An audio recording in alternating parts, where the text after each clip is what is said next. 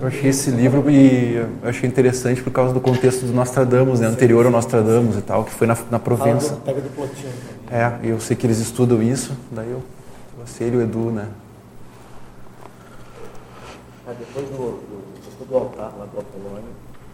Essa é boa. Olha, aqui falam todos já, mas, ó, os druidas, a chegada dos romanos, o cristianismo, ó, todo mundo aqui,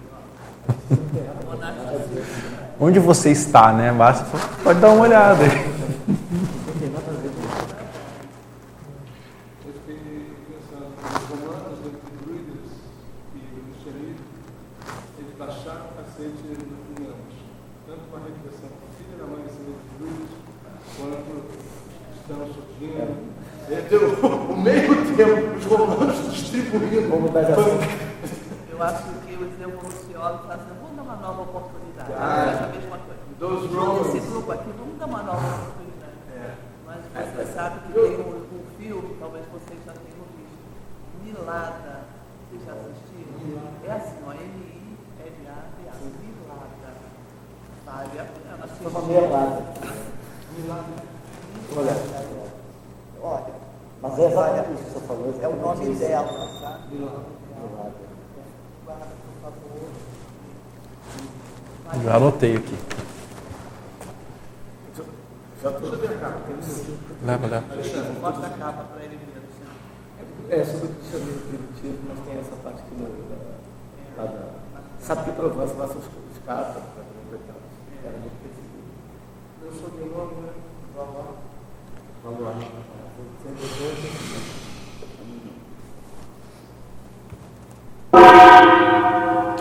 Bom dia a todos e todas. Hoje é dia 4 de fevereiro de 2018 e essa é a tertúlia matinal de número 82 com o tema Autopesquisa Interparadigmática e a especialidade é Interparadigmologia. Então essa, essa tertúlia matinal ela é um recorte das pesquisas da, da equipe Interparadigmas. né? Nós temos, nós somos eh, editores dessa revista aqui, né? Revista Interparadigmas, que está já no número 4. E com o passar dos anos, desde 2012, né, setembro de 2012, que nós estamos trabalhando com isso, e nós vimos já assim acumulando uma série de informações e conhecimentos a respeito do tema da mudança de paradigmas. Né? Nós aqui na a Conscienciologia, ela pretende lançar um novo paradigma científico de estudo da consciência, que é o paradigma consciencial. Ahn, no entanto, né, a- a- o lançamento, a formulação de um novo paradigma, né, ainda mais nesse caso, um paradigma que se pretende algo vivenciado, né, que é o paradigma consciencial, isso não é, não acontece de uma maneira, de um momento para o outro, assim. Simplesmente o estudo do paradigma consciencial não significa que nós estamos já vivenciando o paradigma consciencial. né? O paradigma consciencial ele é uma formulação teórica.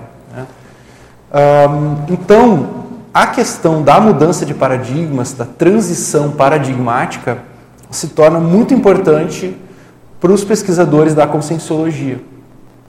E, no caso, eu vou apresentar para vocês hoje um recorte, assim, um- uma parte né, dessa pesquisa, que é um, um acúmulo de experiências a partir dos artigos que nós já publicamos nesses quatro números, porque todo o projeto visa registrar o processo de mudança de paradigmas das pessoas. Então, cada artigo publicado nessa revista é um processo de mudança de paradigmas, é uma transição paradigmática. Não quer dizer que a pessoa, o autor, fez efetivamente toda a transição, mas ele está no meio do caminho. Ele está ali na interface, né, na interseção. Como é que é? Ah, no meio do caminho. Então, a própria logo né, da Interparadigmas, que é essa interseção de três círculos, ela quer passar essa ideia de que hum, a gente não muda em bloco, digamos assim, do, do 8 para 80 no instante. Quer dizer, há uma transição E a transição é o mais difícil, digamos, de entender, de administrar. Né? A transição é uma mistura, é uma mescla, ela é um híbrido. Então você tem elementos de paradigmas diversos que se misturam. Isso é difícil de entender. Né? Agora, o mais paradoxal disso tudo é que a evolução é uma transição. Então, assim, por um lado, né, estar em transição é difícil de entender porque é uma mescla, uma mistura. Por outro lado, quando nós não estamos em transição, sempre há transição. De modo que a ideia da interparadigmas e da interparadigmologia é conseguir criar discernimento para compreender melhor as transições evolutivas, por assim dizer. Quer dizer, eu estou, já não sou mais tal coisa, ainda não sou tal outra coisa, estou no meio do caminho. E aí? O que, que eu sou? Onde estou? Onde estou, né? Onde estou? É. Exatamente. Bom.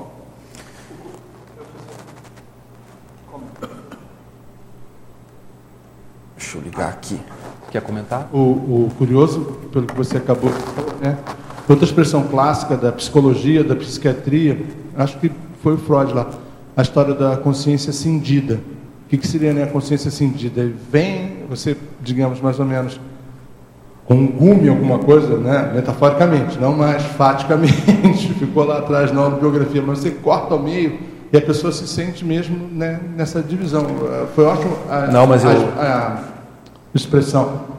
Porque eu sou, eu estou com um pedacinho aqui, estou num processo de mudança, mas essa questão da consciência cindida, às vezes dá uma própria auto-percepção, não sei, vendo... Olha, uma, um- uma expressão que a gente usa aqui na conscienciologia, que tem muita relação com isso, é o esbregue, né? permissivo, evolutivo, etc., que muitas vezes a consciência fica sim cindida. E, o- Porque- a adjetivação que o Valdo colocava... Cindida, significa mental partida, somático. rompida. Se eu não estiver errado, acho que ele falava esbregue mental somático. É. Justamente no campo das ideias, desculpa... Uma, uma, um tipo, já que você traz isso, né? Uma, uma maneira que as pessoas têm frequentemente de tentar mudar de paradigma é sair de um extremo a outro. É uma espécie de cisão isso. Então a pessoa está em certa área de atuação com um determinado paradigma e ela verifica que aquilo está muito ruim para ela, que ela está errando muito naquela área, aquilo ali não serve mais. E a tendência da consciência é ir de um polo a outro, que a gente chama na, entre paradigmas de efeito pêndulo. Então você tem, isso se verifica muito na política, o problema dos paradigmas políticos. Então você tem lá um determinado posicionamento, né, e vê que aquilo ali foi um fracasso, vamos dizer assim, ó, tá, o saldo tá péssimo, tô só fazendo besteira, agora eu vou ir pro oposto. Eu vou, vou me jogar no polo oposto com todas as forças que eu tenho. Até porque existe a pressão né, dos grupos, multidimensionalmente falando, etc. Então a consciência chega e se joga no polo oposto. E ela faz um efeito pêndulo no esforço de mudar de paradigma. Só que isso ainda é muito superficial. Né? Ela precisa encontrar a raiz daquele paradigma anterior que ela estava, porque ela conserva a mesma raiz num comportamento contrário. Então a questão de identificar é, a manifestação dos dois extremos, isso é muito importante na autopesquisa interparadigmática, né, que é o nosso tema aqui. Só fazer um, um comentário. É, é, é, tem um livro, né, aquele do Thomas Kuhn, que é conhecido, que, ele, ele comenta do esgotamento dos paradigma, paradigma de uma época, né, não de uma Sim. pessoa, né, da- de uma sociedade ou do, ou do mundo, né, de um determinado contexto, né, de um zeitgeist, né, num lugar e numa época. Trazendo para o nível pessoal, é, assim, é, você falou dos breg, né? Em algum momento deve ter um esgotamento pessoal, a pessoa não aguenta mais errar. Pois é.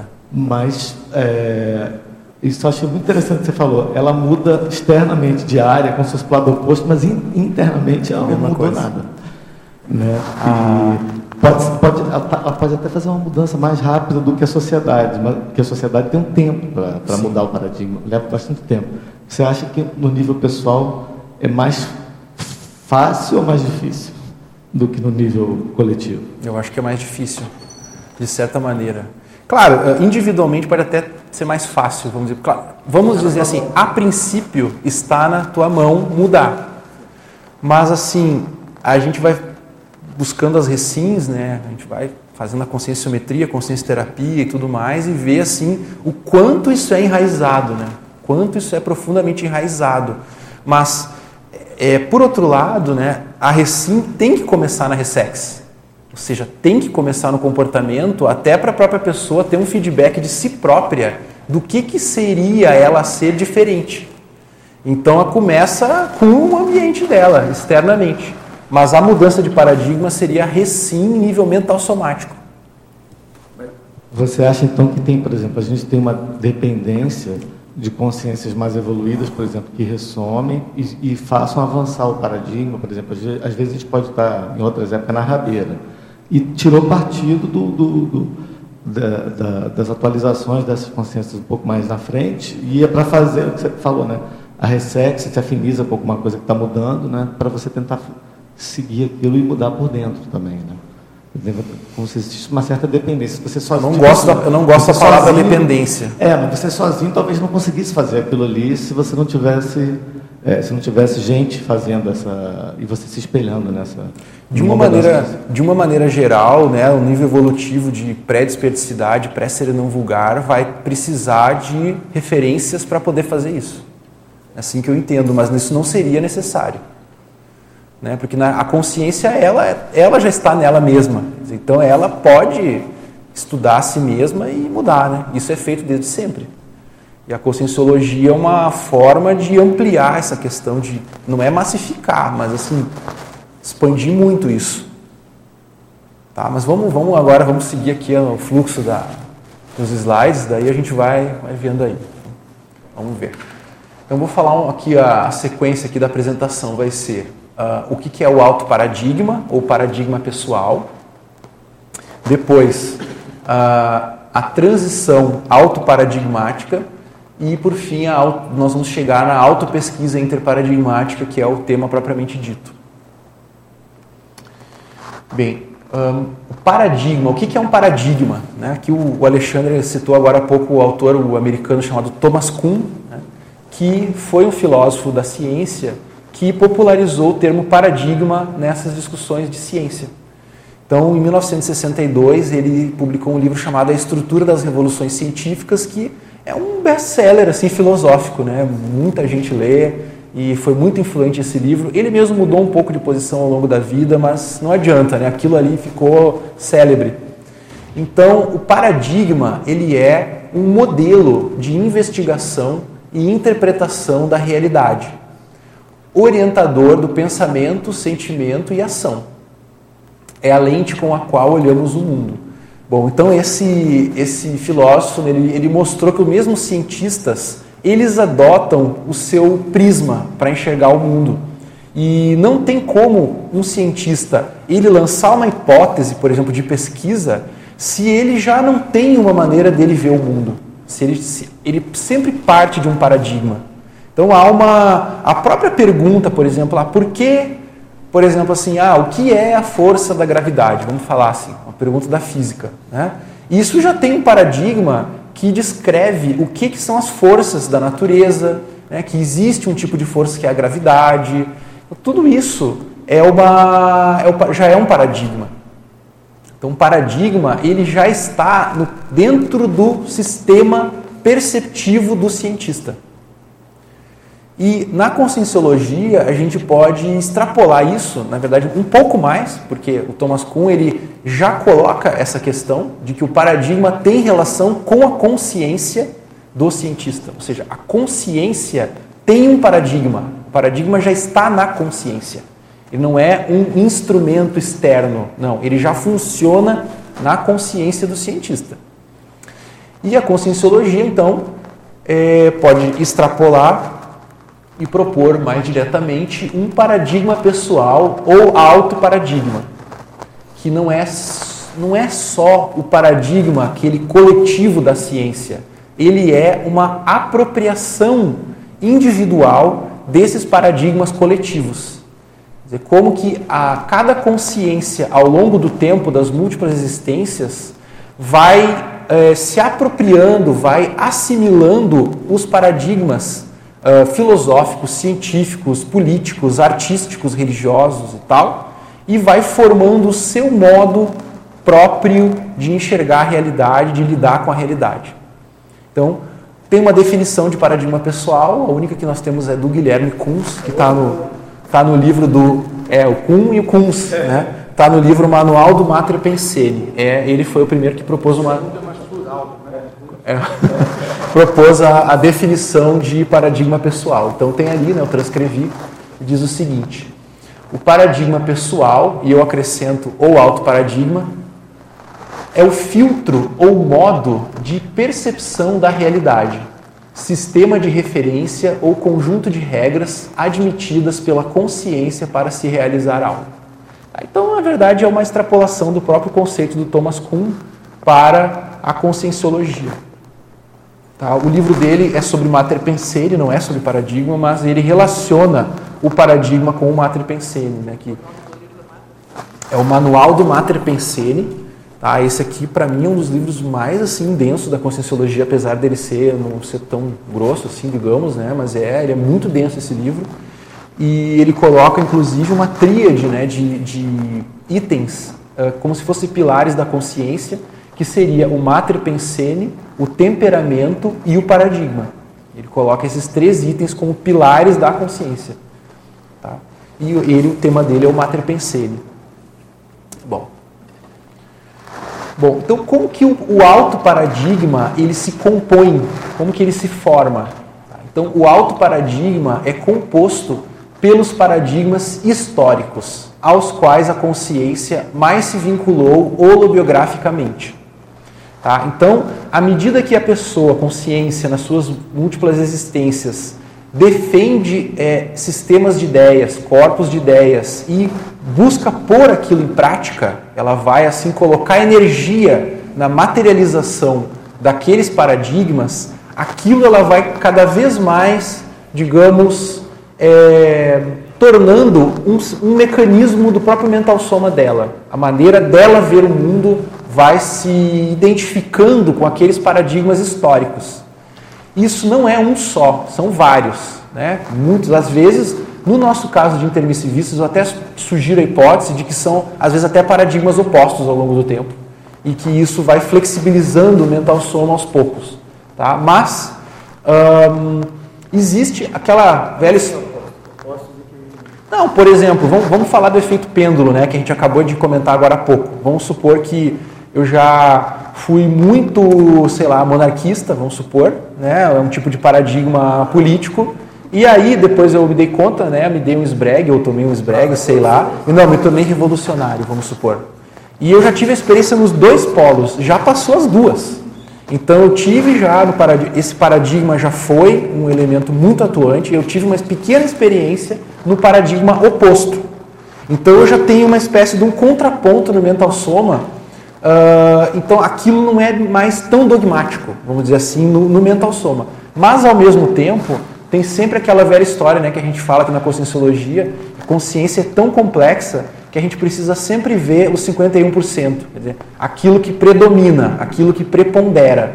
Tá? Então, a análise um, autoparadigmática vai ser sempre do que prepondera, o que é o que mais está presente ainda por mais que hajam elementos contrários ou diferentes. Isso é uma coisa difícil de fazer análise, né, porque consciência é complexa, tem muitas facetas e ela encontra em si mesma elementos de paradigmas opostos.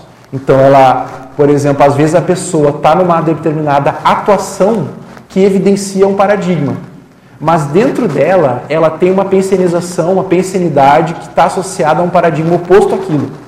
Então, ela justamente mas as, muitas vezes, sem saber o que ela está fazendo, ela está se jogando no oposto para se reciclar intimamente. Então, o que ela é? É difícil. Né? Qual é o paradigma dela? Então, precisa fazer essas diferenciações, né? que são como se fossem umas dissecções. Isso é uma espécie de conscienciometria que a gente está propondo, mas é uma conscienciometria do mental soma, dos paradigmas, digamos, do mental soma. Pela sua exposição, eu fiquei pensando, por exemplo, aqui, né, dentro da CCCI, os compassageiros evolutivos e cada um, por exemplo, quando está num carro de direção, de, tem, tem um amparo de função, está dentro do paradigma, né?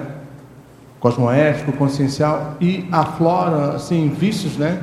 De ações passadas, aí a pessoa se enclausura em petit comitê, um grupelho apenas. Todos os postulados da paradireitologia, a horizontalidade, a equanimidade, são postos em derrocada, abaixo. Eu vejo isso né, enquanto observação. E como é claramente a pessoa que está exercendo aquele ato ainda, né, com, por exemplo, resquício de tirania, de autocracia, não percebe.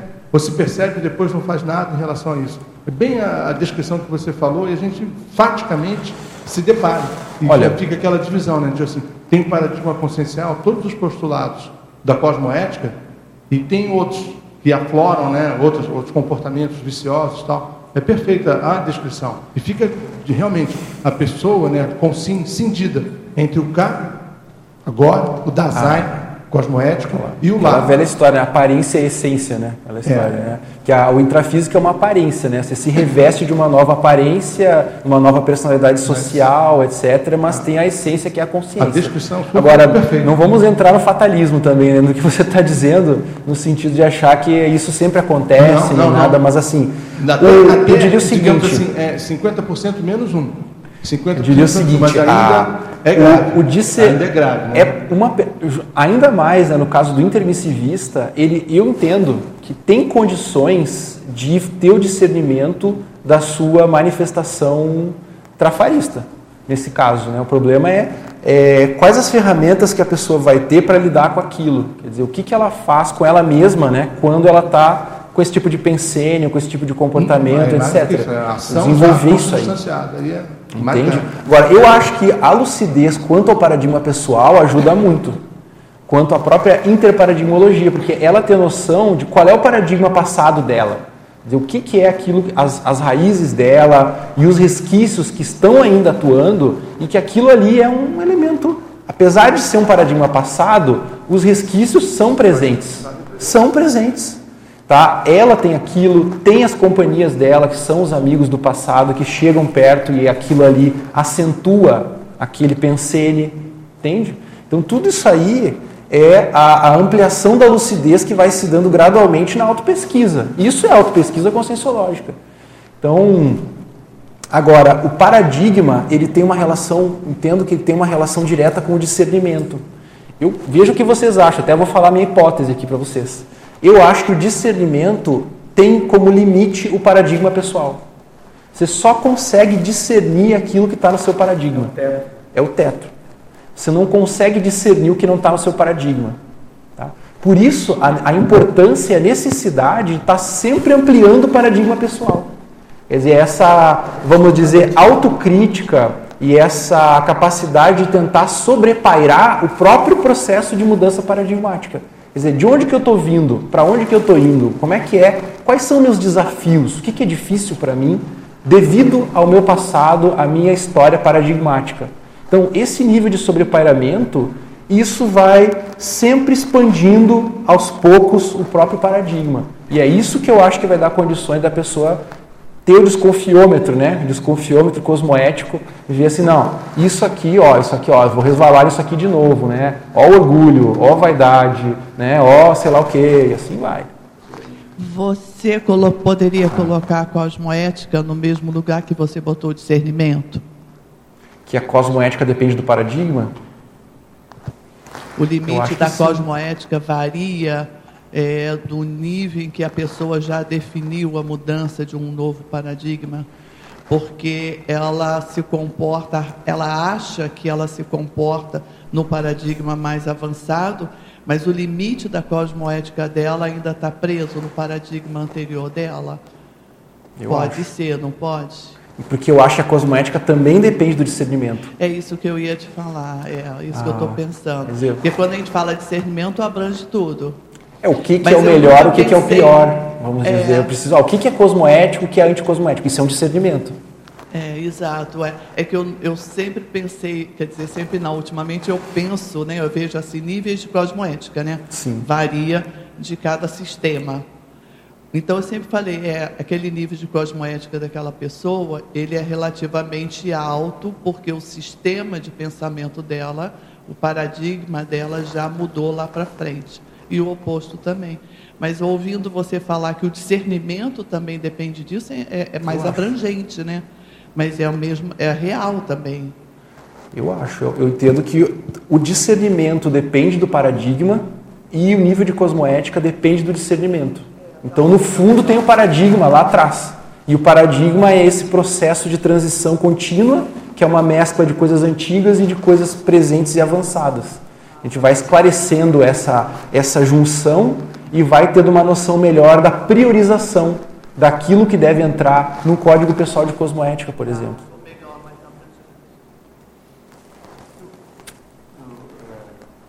São da Marina agora, nossa, eu fiquei lembrando assim, e que ajudaria muito, né, Albert Bandura, teoria social cognitiva, e um dos conceitos que ele aborda é moral disengagement, né, o desengajamento moral. E a pessoa então está no decurso de uma ação, ela sabe, ela tem noções éticas de que aquilo é errado, que aquilo não deveria ser realizado. Mas e o, e o, e o Bandura, né, ele aborda com uma felicidade, nossa, é, o livro está esgotado, bom, que é. seja.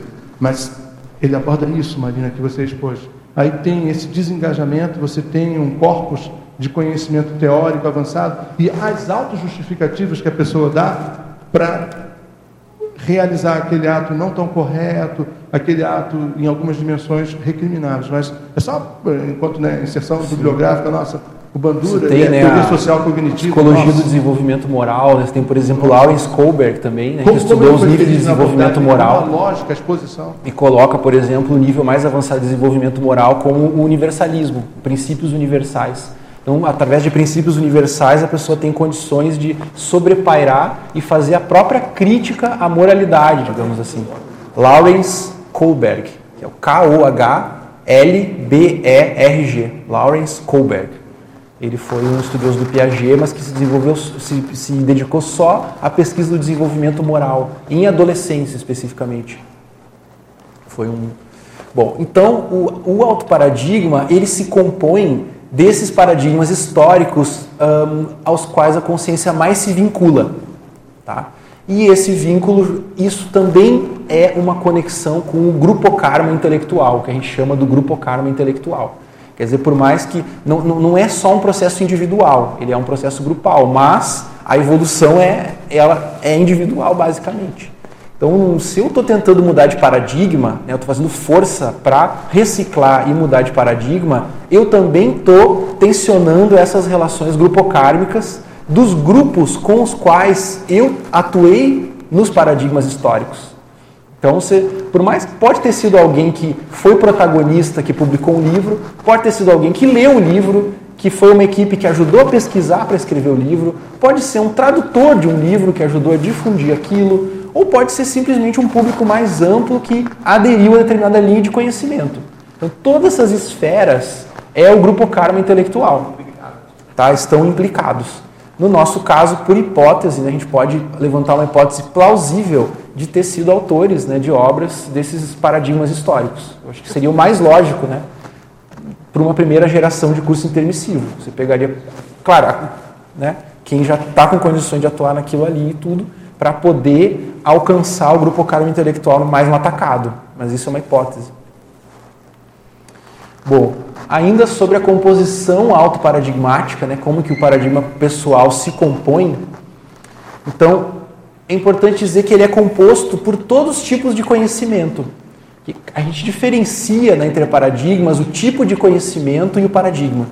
Então isso foi uma grande discussão que nós tivemos há um tempo atrás, mais de anos, um tempo atrás já, né, que o tipo de conhecimento ainda não é o paradigma. Então você tem lá, por exemplo, ciência, filosofia, religião, arte e política, por exemplo. Vamos considerar cinco tipos básicos de conhecimento. Tem mais, tá? Mas vamos considerar esses cinco tipos básicos. Dentro de cada tipo de conhecimento é que vão ter os paradigmas.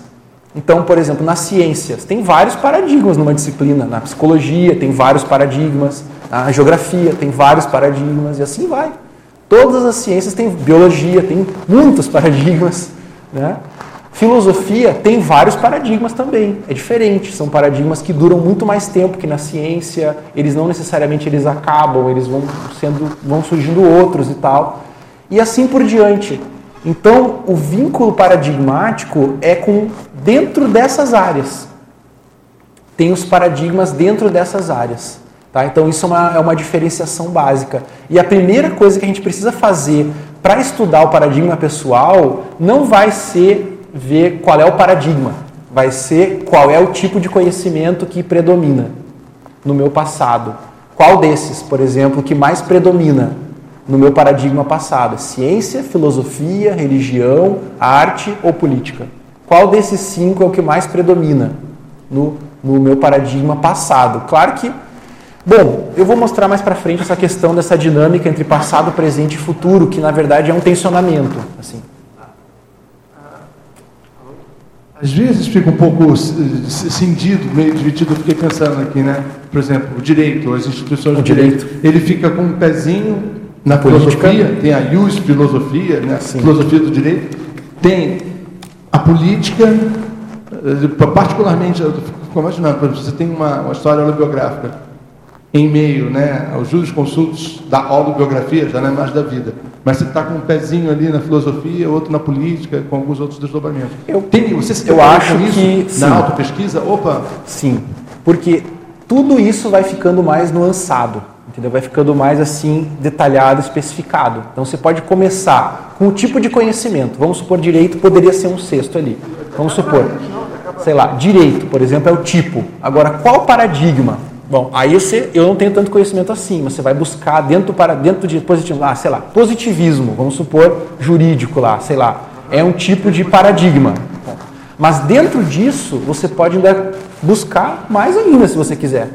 Entende? Agora, dentro disso, desses exemplos que você falou do direito, poderia fazer o seguinte, que você tem o, o, o a pessoa do direito, né, o estudioso do direito e tal, ele pode ser mais da filosofia, realmente, como você disse, pode ser um filósofo do direito, que ele não atuou. É muito mais uma vinculação com a produção de ideias. Ou você pode ter também essa pessoa que é muito mais da ação. Por exemplo, que foi um conselheiro, alguém que influenciou a ação de pessoas que tinham poder, etc. Entende? Mas só que o nosso ângulo aqui não é tanto da seriexologia. Não é tanto no sentido de identificar a personalidade, mas no sentido de identificar a tendência de raciocínio. Tá? É a maneira de raciocinar, é o processo de como que você argumenta, como que você defende aquilo que você pensa. Isso vai evidenciar o paradigma. Entende? Então, há uma aproximação, há uma aproximação com a serexologia, evidentemente, mas não é o foco. Não é o foco. O foco é o entendimento da maneira de argumentar, de defender ideias. Isso por si só a gente consegue, é, vamos dizer, peneirar, né, destrinchar e, e tentar entender né, qual, quais são os paradigmas que estão ali vigentes, eles estão ali ainda vivos atuando. É possível. Então, você, direito, né, linhas gerais. Mas e aí, vamos ver agora. Você é mais do, da filosofia, você é mais da, da, da defesa mesmo, por exemplo, de, de, sei lá, de pessoas, como é que é. E tudo isso aí tem que ver. Entende? Então, da mesma forma, isso, então, a, a gente vê que a política ela é um campo inevitável para todos. De uma maneira ou de outra, pode ser que não seja o predominante. Pode ser, por exemplo, que seja, sei lá, filosofia, vamos supor. Tá? Mas sempre uh, a pessoa, vamos dizer assim, não tem como uma pessoa que foi pensante na época que ela viveu, que ela estava tentando entender alguma coisa, ela sempre teve um posicionamento político, de alguma forma ou de outra. É explícito ou oculto, escondido, sei lá. Então a, a política, e mais do que isso, a gente, assim, a política, ela faz muita diferença, aparentemente, na questão holocármica porque é o ato de influenciar os outros. Você vai lá e você defende ideias perante os outros para tentar fazer alguma mudança social, em algum sentido. Então aquilo ali parece que dá um certo gás para o paradigma pessoal, é o lado político. Parece que aquilo ali meio que é o que espalha mesmo as ideias. Como que a pessoa vai atuar politicamente. Agora, tem gente que o paradigma pessoal predominante é político. Uma pessoa, por exemplo, que pensou a política e que foi um estudioso de política, vamos dizer. Isso é um ponto. Agora, não necessariamente, então pode estar nos outros paradigmas, mas o que a gente observa na interparadigmas é que o fator político ele é muito importante na decisão de mudar de paradigmas. Porque o que eu fiz com o paradigma no passado, politicamente, é, é muito, vamos dizer assim, didático para eu querer mudar ou não. Quer dizer, a decisão de mudar. Eu ver assim, bom, eu exerci liderança com essas ideias. E aí, foi bom ou não foi? Qual foi o saldo disso? Será que eu mais esclareci ou mais eu, sei lá, obnubilei? Né? Eu mais uh, emancipei ou mais deixei as pessoas presas? Sei lá. Qual foi a consequência disso? Esse grupo que seguiu minhas ideias, será que deu certo? Foi feliz ou foi infeliz? O que aconteceu? Então, toda essa avaliação né, é, passa por esse viés político também. E uma outra variável que a gente vê também na interparadigmas, além da política, que influencia praticamente todo mundo, é o parapsiquismo também. Isso é mais complexo ainda, mas de uma certa forma, o que, que a gente faz com o para, vamos dizer, qual o papel do parapsiquismo dentro do paradigma é sempre foi uma coisa muito importante. Ainda mais no passado, que uh, o parapsiquismo não era um assunto que nem hoje, devido à ciência, né? ciência excessivamente fisicalista, o parapsiquismo ele é um assunto que inexiste quase, devido ao fisicalismo. Né? Agora, no passado, o parapsiquismo era um elemento mais, mais presente, devido à própria origem do conhecimento na antiguidade, que o parapsiquismo sempre foi um elemento considerado. O problema é o poder relacionado ao parapsiquismo, né? como que aquilo foi sendo utilizado. Então, se a gente for ver as discussões científicas e filosóficas ao longo da história, também o parapsiquismo era um elemento presente. E uh, a gente vê, por exemplo, lá nos estudos de casos da interparadigmas, às vezes a pessoa bloqueia o parapsiquismo devido à experiência também que ela teve. Né? A gente, eu acho que foi até você, Marina, que falou uma vez um negócio que eu adotei né, para interparadigmas. Né? O problema é que a gente, ora foi bruxo, ora foi cientista, digamos assim. Ora materialista, ora bruxo, entendeu? Você não consegue juntar as duas coisas. Então, estamos tentando, né?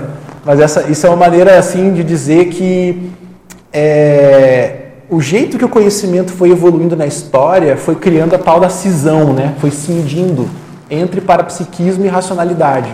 Né? Ou você é parapsíquico e você não é racional, porque você está em transe, porque você está fazendo, sei lá, está alterado, então você não é racional. Ou você é racional e você não, não ignora vamos dizer, o parapsiquismo é menosprezado. Entende? Então, isso também é um elemento importante para entender os, o, a dinâmica dos paradigmas. Tá bom? Bom, a questão da transição autoparadigmática agora. Uma definição. A transição autoparadigmática é o processo contínuo de mudança de sistemas de referências mental-somáticos ou mental-somáticas analisável em fases ou momentos distintos. Então é um processo é importante destacar que é um processo contínuo. Entende? A, a consciência está continuamente em evolução e a maneira de entender as coisas, de tentar justificar, ou seja, o paradigma, isso também está em evolução. Também está. Uh, no entanto, a gente precisa estabelecer certos limites para poder entender as coisas. Né? Precisa, assim, de dar, nem que seja didaticamente, né? tentar traçar limites para compreender. Então, ela é analisável em fases ou momentos distintos. Aqui no caso, nós analisamos em fases cronológicas. Não no cronologia no sentido quantificável, assim, mas no sentido de uma sequência cronológica, do passado, presente e futuro. É assim que a gente analisa o processo de transição autoparadigmática. Então, basicamente, em cinco etapas, cinco etapas, que é o paradigma passado, o paradigma passado imediato, que seria o paradigma de transição, para poder sair, começar a sair do paradigma passado, entra num modelo de transição, numa, ou numa estratégia, ou num procedimento de transição, a gente pode dizer que é um paradigma passado imediato o paradigma presente, que é o foco mental somático presente, aquilo que é a prioridade mental somática do presente. O paradigma futuro imediato, que também é um paradigma de transição, é como que eu como que eu penso mudar de paradigma para um paradigma futuro. Então esses uh, a gente divide então nesses cinco momentos para poder entender. É claro que o paradigma passado ele é relativo, digamos assim. É dependendo daquilo que predomina e que é mais prioritário. Porque o passado, né, ele é infinito para trás. Então a gente poderia, poderia pegar isso aí, vários paradigmas passados. Né? Tem muita coisa. Mas a análise interparadigmática, ela interessa para o presente. Ela não é necessariamente, não, não precisa ser, o objetivo não é esgotar a história paradigmática, não é esse o objetivo. O objetivo é a pessoa, a consciência, entender o processo interparadigmático presente. Quais são os desafios de mudança de paradigma presentes. Então, quando nós fazemos esse estudo nas atividades da interparadigmas, a gente começa do presente. E aí vai ver qual é o paradigma passado que ainda está mais influenciando na mudança de paradigmas no presente. É esse que é o exercício. Tá? Não é uma, uma análise exaustiva, ela é uma análise focal. Ela é assim bem dirigida. Bem, quanto, agora né, o tema mesmo principal, que é a autopesquisa. Nós já estamos falando disso, mas a, autopesquisa interparadigmática. É o, a autopesquisa, quer dizer, é, a, é o levantamento de dados a respeito do processo de transição interparadigmática pessoal. Dizer, como que está a minha mudança de paradigmas? Como que é? Né, como está sendo? Estou conseguindo? De onde eu estou vindo? Para onde eu estou indo? O que, que eu tenho feito para mudar de paradigmas, né? É esse tipo de coisa. É a, porque a evolução ela é espontânea, digamos assim. Ela, todo ser vivo está evoluindo, ele está interagindo com o meio e ele está se adaptando, vamos dizer assim, minimamente isso. A consciência humana né, também, de uma certa forma, toda a consciência humana está experimentando maneiras de evoluir, às vezes muito erradas, mas ela está experimentando maneiras que ela acha que ela vai evoluir. Então, a autoevolução lúcida é que é a novidade, é a Neo Verpon, digamos assim. Essa que é a questão. Porque a evolução sempre houve. Então, isso é uma tentativa, né? isso é um, é um instrumental, digamos assim, para compreender um ângulo da autoevolução, tornar ela lúcida. Tá? Então, essa que é, que, é, que é a questão. Bom, então, primeiramente, o primeiro dado né, da autopesquisa interparadigmática é o levantamento das dileções intelectuais.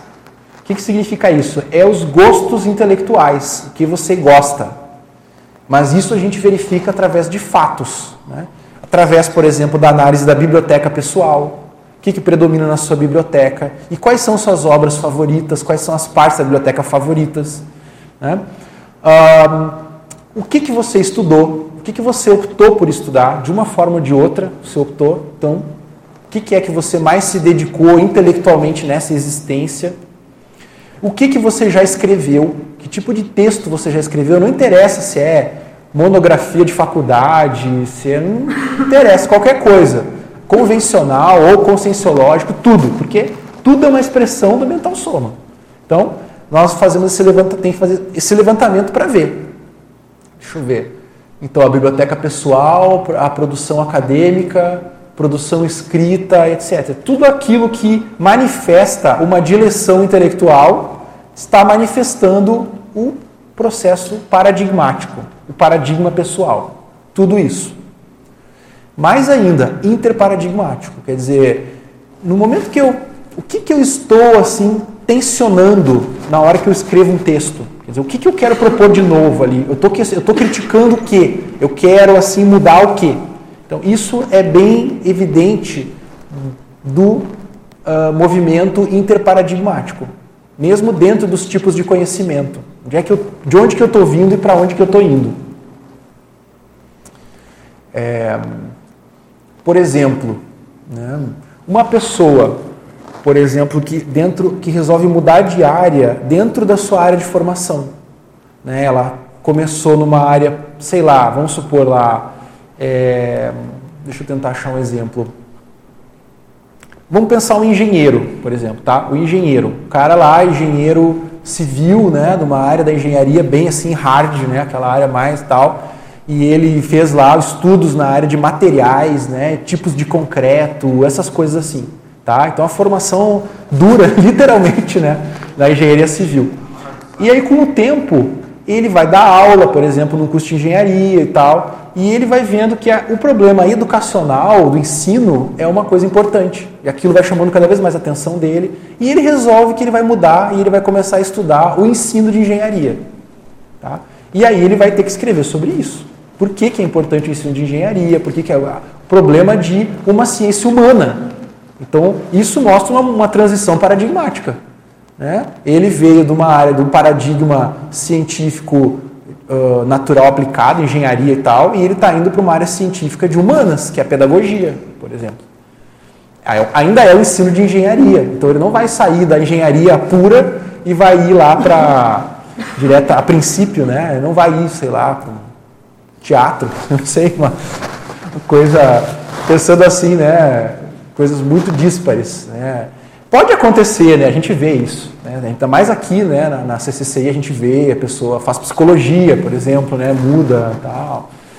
Mas, no geral, essas mudanças de paradigmas, elas são mais graduais. Você vai abrindo mão de uma coisa e vai pegando outra, mais ou menos parecida com aquilo que estava fazendo, porém mais qualificada. É, não poderia ser aí a base de tantos conflitos que a gente verifica em nós, conscienciólogos, as pessoas que começam a chegar até a conscienciologia um pouco mais? Não, se, não estaria faltando essa compreensão do, da interparadigmática? Eu acho que falta, porque é a crise paradigmática, né, vamos dizer assim, o problema da crise paradigmática. O que, que cada um de nós, uh, o que, que acontece com a pessoa quando ela é, chega na conscienciologia, ela conhece o paradigma consciencial. O que, que, acontece? Bom, o paradigma pessoal dela começa a bater pino, né? aquilo ali começa, né? ela começa a questionar tudo aquilo e tal, e aí cada é como se fosse uma síndrome até certo ponto, né? Quer dizer, cada um vai vivenciar essa crise de uma maneira diferente e gerou um tensionamento interparadigmático. Claro que tem os agravantes de cada situação. Né? Mas eu, eu, concordo com você. Eu acho que isso ajudaria a compreender, não necessariamente resolver, mas compreender. Né? Mas Já é outra compreender coisa. seria o primeiro passo. É, recentemente tive oportunidade de estudar um pouquinho mais a questão do perdão. A pessoa se sentia prejudicada pela atitude de uma outra pessoa. Então, é, só que o conflito estava muito grande, porque passava tempo e ela não conseguia se libertar daquilo, ela se sentia vítima. E então eu abordei a ela a questão do perdão, inclusive tem cursos aí da turma dos professores já né, estudando perdão e tal. E ela ficou muito irritada, muito, muito incomodada com a proposta. E no decorrer da conversa, na minha tentativa de ajudá-la de alguma forma, né? É, eu comecei a, a explicar o, a condição do conceito da interprisão evolutiva, interprisão grupo kármico. A pessoa parou para pensar. Parou para pensar e fez algumas perguntas a respeito, e aí eu pude discorrer um pouco mais essa ideia, né? Questão da interprisão, como que a gente vai, pode, através da, luz, da autolucidez, a pessoa ir afrouxando esses laços da interprisão, que é uma prisão. A pessoa mudou o padrão de pensamento, o padrão da energia das emoções dela, né? Aquele, aquela ânsia de, de se colocar como vítima para se vingar né? de quem ela acha que agrediu ela. E ela falou para mim assim: Eu vou pensar nisso, eu acho que é a minha cura. E para mim, por exemplo, é a mesma coisa. Né? Uma, um conhecimento, um comportamento está conectado com o outro. É, é disso que você está falando? Eu acho, mas isso que você está falando é tão complexo que eu não sei se eu consigo comentar assim muito. Mas assim, a inter... eu acho que essa análise interparadigmática ela ajuda muito a entender esses nós grupo kármicos. Porque isso é um problemão, né? A pessoa começa a tentar mudar a si mesma e aquilo começa a puxar de tudo que é lado, né? Começa, não bate pino só nela, bate pino em tudo ao redor. Então, a, o paradigma consciencial ele tem essa peculiaridade, apesar de ele ser um paradigma, assim como os outros são paradigmas, mas o paradigma consciencial ele, ele, ele permite esse sobrepairamento, né? Que é como se fosse um, um ponto de vista que a gente chama de meta, uma meta paradigma, vamos dizer assim. É um paradigma, mas ao mesmo tempo permite você observar de fora aquilo, com, com o tempo você vai desenvolvendo formas de fazer isso.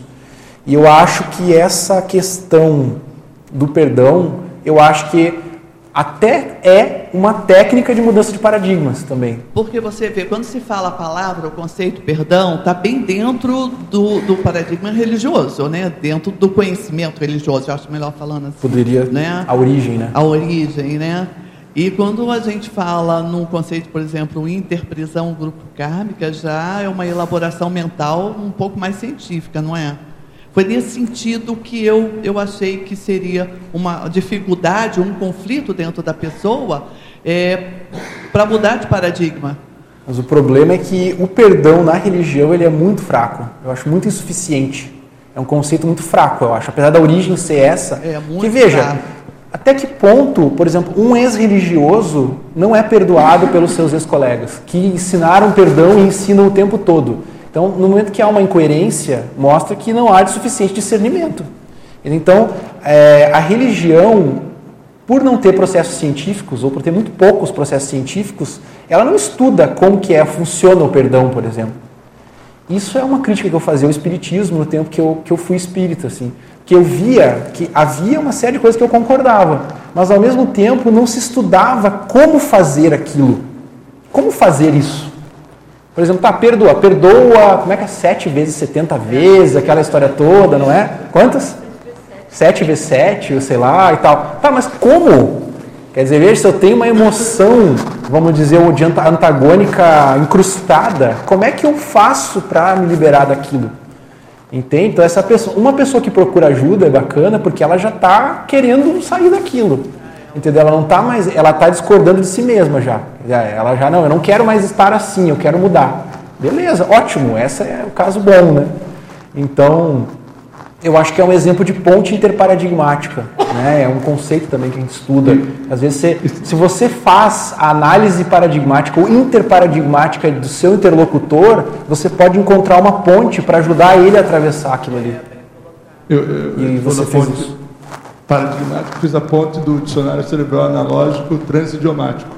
Aí você falando, você, ah, eu lembrei um tempo atrás eu brinquei, aí vou pro veio em inglês, né? Forgiveness. Ah, forgiveness, né? Perdão. Perdão. É for, é para, giveness. E o giveness, particularmente, eu traduzo como doação. É Eu também, né, cada um sabe as dificuldades pessoais do Para perdão, doar, né? Mas aí o forgiveness is forgiveness. Ó, perdão é para doação. Deu o seu perdão. Eu gostaria de- também de comentar é, o exemplo que foi trazido, né? Acho bem interessante.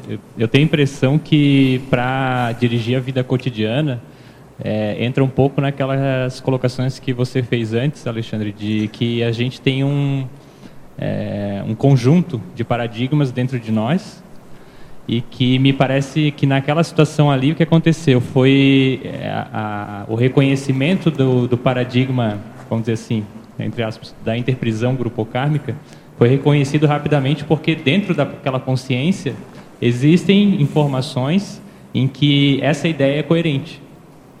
Então, assim, na verdade, não é que foi apresentado um paradigma novo para a consciência. É que houve talvez um componente, né, que aí pode ser o componente de auxílio, né, da, da, de você, como o Valdo falava, de mudar o bloco pensênico. Então, assim, você fez uma ponte, talvez, entre aspectos diferentes daquela consciência poliédrica, né? Então, aquele a, a lei de Talião ali foi substituída, vamos dizer assim, pela lei da inseparabilidade grupocármica, por exemplo. Mas aí, e Marina, não sei se você pode falar, dentro essa pessoa, qual que você acha que é o tipo de conhecimento que mais predominava nela? O que estava segurando ela? Era um- um- uma raiz religiosa, uma raiz política, uma raiz artística, uma raiz. O que, que você acha que é a área do mental soma? Revolucionária, Política. política. Então é política. paradigma político. É, paradigma político. É, é bem claro isso, paradigma político. Embora o conflito, o, o sofrimento era bem no nível de humanos, no sentido de algoz e vítima, mas isso é um processo evolutivo que a gente conhece bem, né? predomina né? em muitos casos. Mas é o processo político. Ela, a, a pessoa estava satisfeita porque ela tinha o caso dela para brigar por aquilo. Na hora que com, eh, entendi bem o que você falou, bem, bem isso que ocorreu. Na hora alguma coisa que eu estou interpretando que foi a mudança de, de ideias, né? Mas alguma coisa fez ela pensar, porque até então ela não estava pensando, ela estava reagindo e se alimentando daquela energia. Mas o quadro da pessoa é político. É, a gente sempre levar para o mental soma ajuda. Né? É. Quer dizer, no momento que a gente começa a pensar, né? Mas vem cá, o que, que essa É. pessoa está defendendo? Que tipo de ideias? É. Por que, que ela está fazendo isso? O que, que ela É. quer realmente? Começa a colocar essas perguntas durante a própria interação, você vai fazendo uma compensação mental somática, né? E a, a, a, a- sensação de reatividade ela vai diminuindo, né? É. Tudo. E entre paradigmas, hoje é você pensar na base mental somática da, da manifestação da consciência. É, muito Quer dizer, que ideias que ela está defendendo com isso. Isso é muito interessante, muito interessante. É, no passado, é, passado dos religiosos, vamos assim dizer, a palavra, como você usou aí a condição do perdão, né? a palavra caridade ela é muito falada, mas não se ensina como.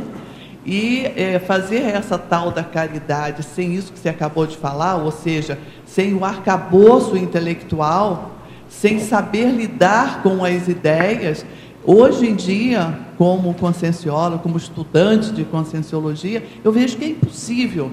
Então, para fazer assistência, a mental somática é extremamente importante.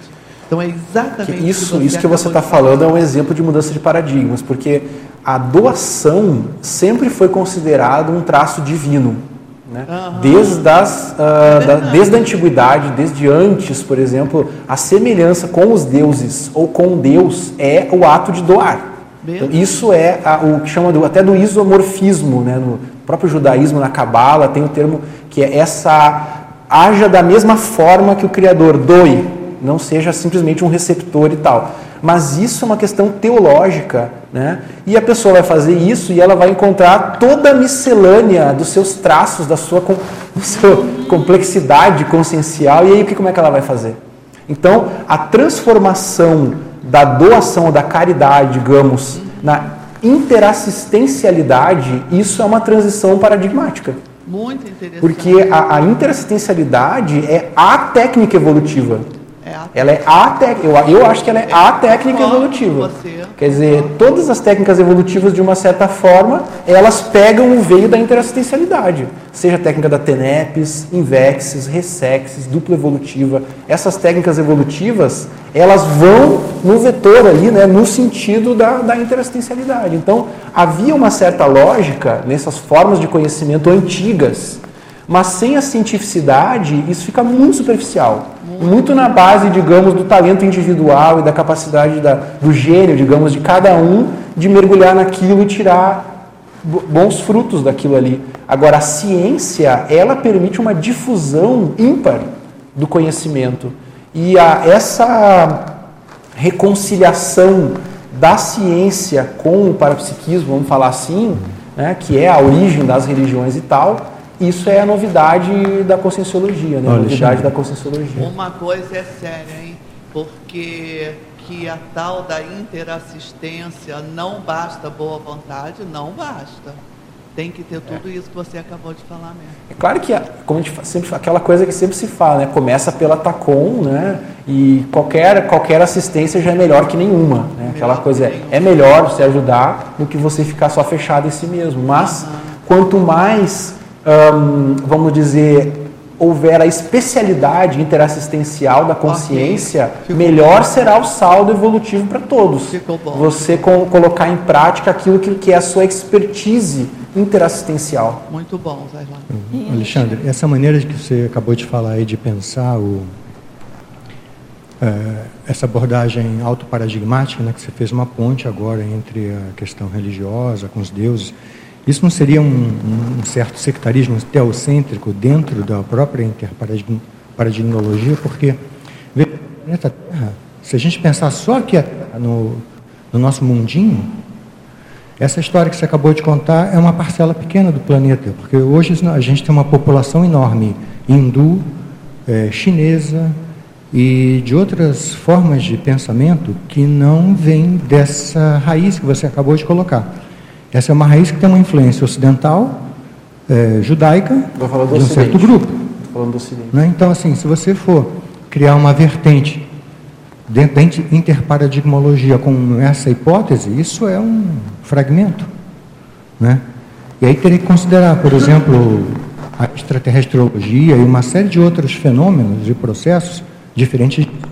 Então, assim, isso para mim soa um certo eh, sectarismo teocêntrico, dentro da maneira de pensar. Você acha que ainda há um a pensamento interparadigmologia. teocêntrico da interparadigmologia? Ó, pensa nos chineses, por exemplo.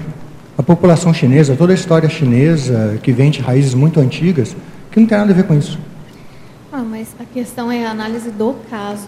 A interparadigmologia sempre está analisando o caso. Perfeito. Isso não é uma lei. O que ele está falando não se Não, deixa refere eu, a todas as situações. deixa eu encontrar um lado. Eu eu entendo que eu entendo que você está dizendo isso da seguinte maneira. Por exemplo, se a gente for considerar o taoísmo, por exemplo, eu acho que é um pouco o que você está falando, ou certas linhas do budismo tibetano, né, existe uma cientificidade, sim, existe essa cientificidade que não chegou ao Ocidente, infelizmente, digamos, né?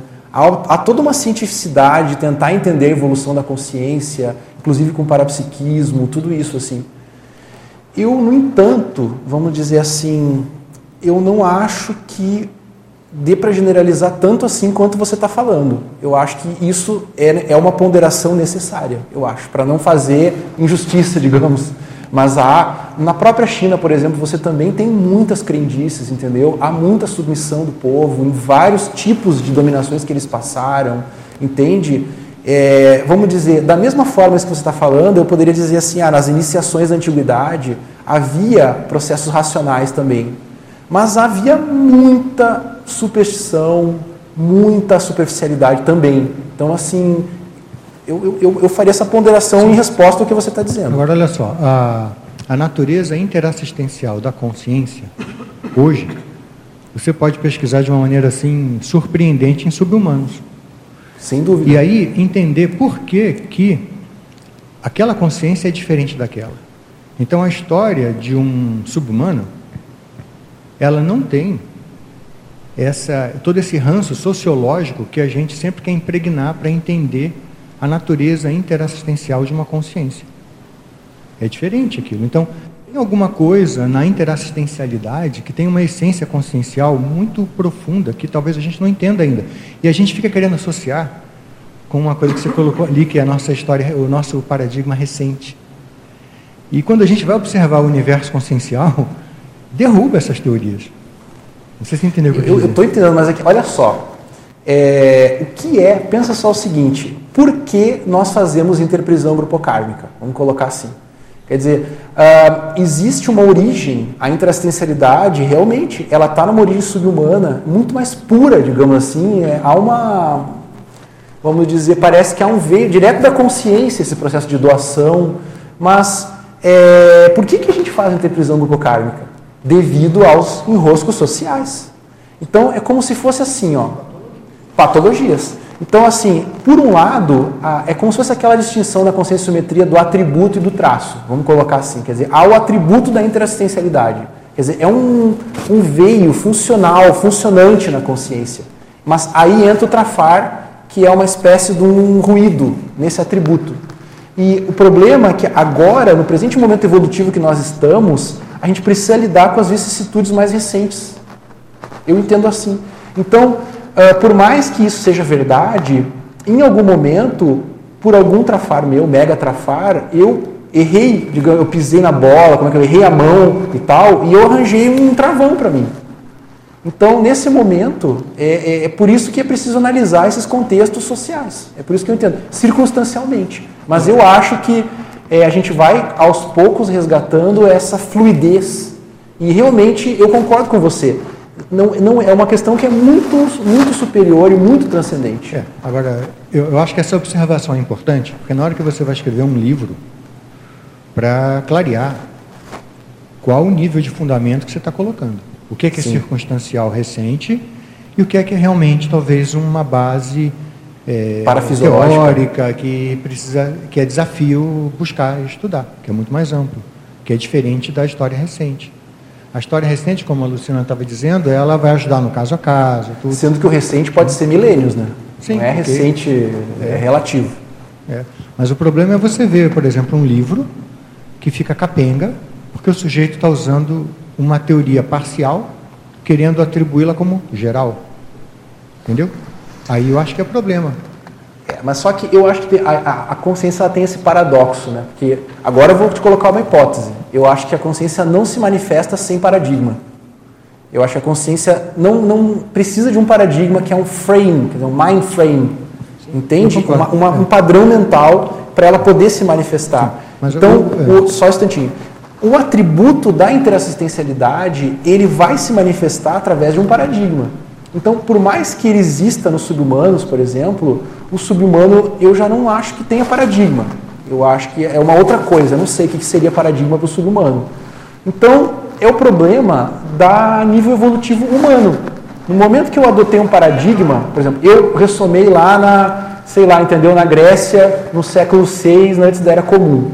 Então, eu fui um ser humano naquela época e eu acabei aurindo o paradigma que havia naquele ambiente.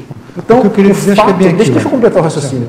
O fato, o fato da gente, de nós somos a consciência ser holorressomática, no sentido multi-ser e exológica, tem muitas existências, a gente vai evoluindo através de elementos que a gente aure do ambiente intrafísico.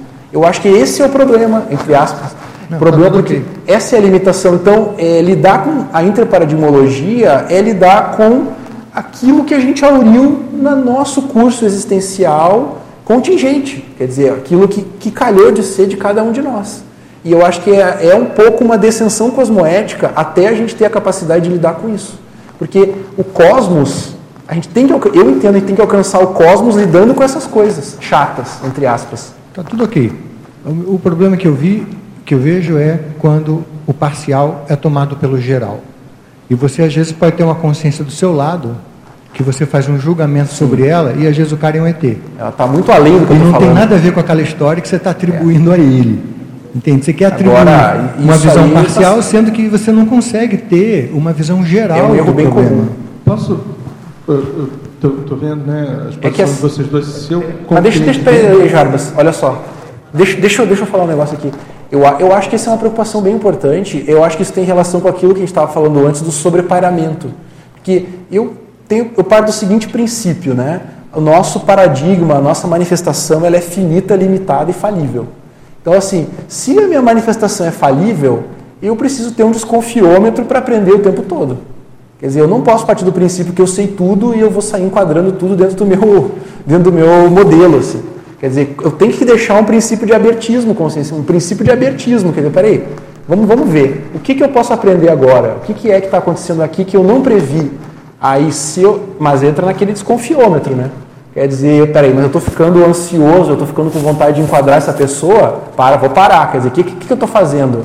Então eu, eu vejo assim, é, por mais que a gente tenha ciência, desenvolvido conhecimento científico de tudo isso aqui, a gente tem que ter o princípio da sempre aprendência. Quer dizer, peraí, eu posso estar aprendendo o tempo todo, tem que ter um canal aberto para entrar alguma coisa, senão eu vou ficar no, entrar no fechadismo apesar de tudo. Uma coisa que eu sempre imagino é assim: é, se um dia o EM, ressomado, tiver contato com a, a ideologia da conscienciologia, e se essa maneira que a conscienciologia for transmitida a uma consciência desse tipo ou outras, com cargas de interpretação da história humana na Terra, entende? E, e aquilo ele vai sentir assim: puxa vida, será que isso serve para mim? Entende o que eu quero dizer? Imagina um professor dando aula de conscienciologia e que assim vaze esse tipo de contaminação da história recente aqui no planeta. Isso esteja permeando toda a comunicação, por exemplo, está entendendo? E tem sujeito ali que não é do, não é dessa história. É, se isso acontecer, paciência. Entendeu? Agora, o que, que eu te respondo? Eu não acho que o sobrepairamento possa virar um paradigma.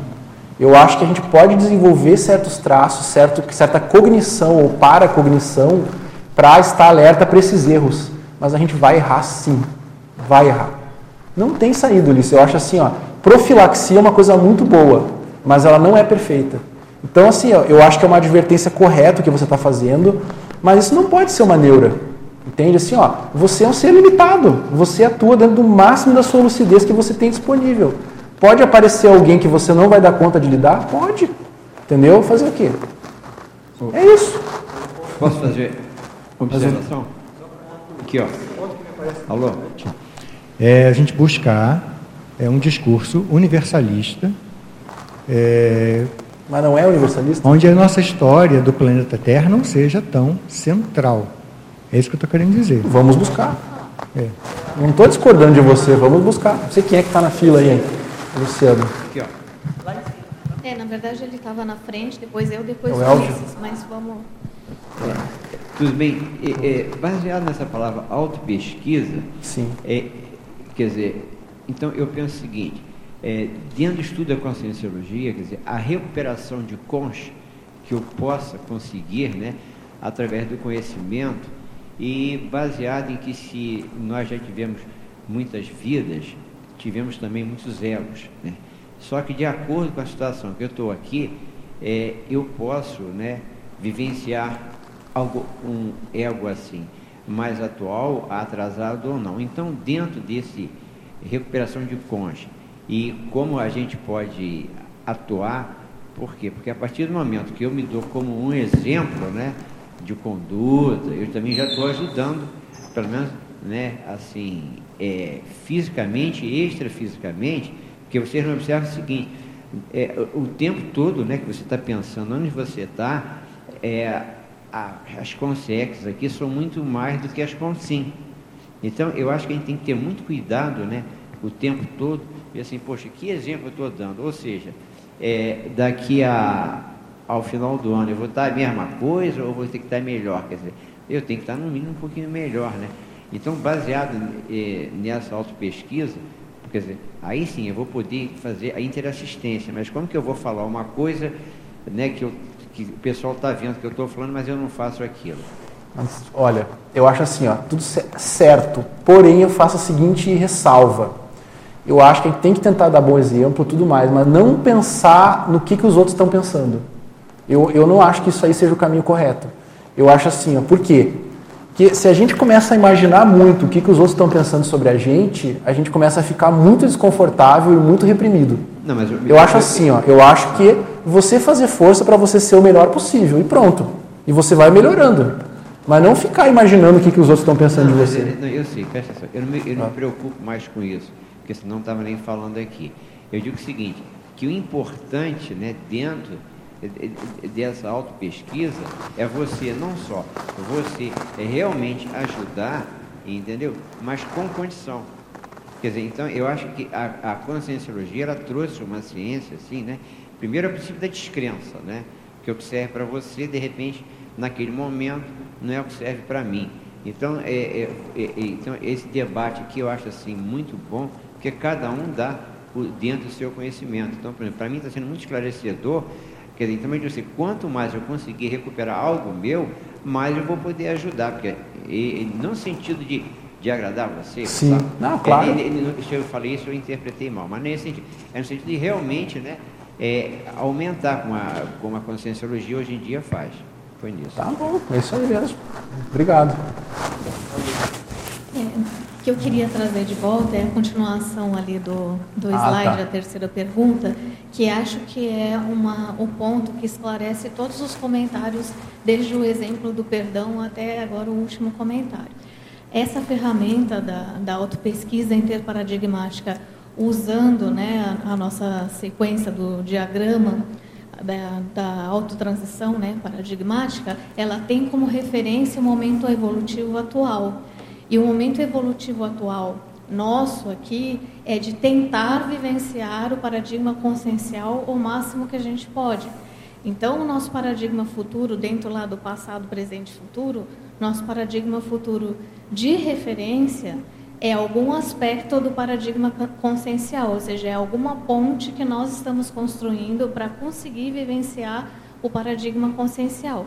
No momento que a Marina trouxe o, o caso do, do perdão e usou a estratégia né, de trazer o conceito da interprisão grupo-kármica, ela trouxe uma ponte para a pessoa se lembrar do paradigma consciencial e conseguiu ser bem sucedida nesse processo. Então, todos nós estamos tentando chegar mais para dentro do paradigma consciencial no nosso âmago. Então, aí voltando para o que o Ulisses estava falando, né? Não tem problema que seja o EM ou qualquer pessoa de qualquer dimensão, de qualquer galáxia, porque o que interessa é o processo evolutivo daquela pessoa naquele momento. Se a gente estiver usando como referência que o paradigma futuro vai ser é o paradigma consciencial ou o futuro imediato, né, que nós estamos em transição. O passado dele, não interessa em qual planeta foi, com qual história foi, existe e ele está fazendo uma transição desse passado que tenha nome que tiver, existe para o paradigma consciencial. Caso ele já seja uma consciência mais avançada que a nossa média evolutiva e já esteja vivenciando isso plenamente, o paradigma futuro dele vai ser outro, que a gente desconhece e que a gente vai aprender a conhecer. De qualquer maneira, é uma informação. Isso aqui é uma ferramenta didática de autopesquisa e de autoevolução, apenas isso. Mas eu acho que vai ficar mais esclarecedor para as pessoas se a gente conseguir mostrar o diagrama, né? É, o diagrama e a questão da referência, né, no paradigma futuro. Tá. Acho que eu vou, vou seguir. Tem, tem alguém na fila aí? Eu vou seguir. Ah, Será que... Posso falar? a Marta. Então, eu estou vendo que a própria Conscienciologia, ela, com todas as ICs que existem atualmente, ela já fornece a possibilidade de cada pessoa escolher o seu trajeto evolutivo. Então, de acordo com a especialidade, já vem uma metodologia ali que vai ser mais adequada para aquela consciência. Então, se a pessoa ainda está com esse pensamento religioso, então o que que é o pensamento religioso? Todo mundo fazia a mesma coisa. Você vai na igreja, reza X Pai Nosso, X Ave Maria e acabou. Agora, a Conscienciologia não traz isso. Qual é o seu caminho evolutivo? Qual é essa trajetória? Eu vejo que essa questão da metodologia, quando ela estiver assim bem, vamos dizer, ah, explicada e as pessoas assim estiverem cientes do que, que é a metodologia e qual a metodologia melhor para cada pessoa, eu acho que, sabe, tudo isso vai melhorar bastante. É pelo aprofundamento da autopesquisa. Cada um conhecer qual que é a sua singularidade, né? qual é a sua especialidade, o seu perfil holobiográfico. É a partir, é, é a partir daí. né? Vamos passar aqui adiante um pouco. Então, ali, ó, a segundo item ali, autoidentificação interparadigmática. Qual o meu paradigma pessoal passado? Qual tipo de conhecimento? É o que a gente estava falando agora, né? Qual tipo de conhecimento predomina e tal. Qual o meu desafio evolutivo para vivenciar o paradigma consciencial e como estou fazendo a transição? Basicamente, no nosso caso, e, e essa, essa pergunta resume a, a situação.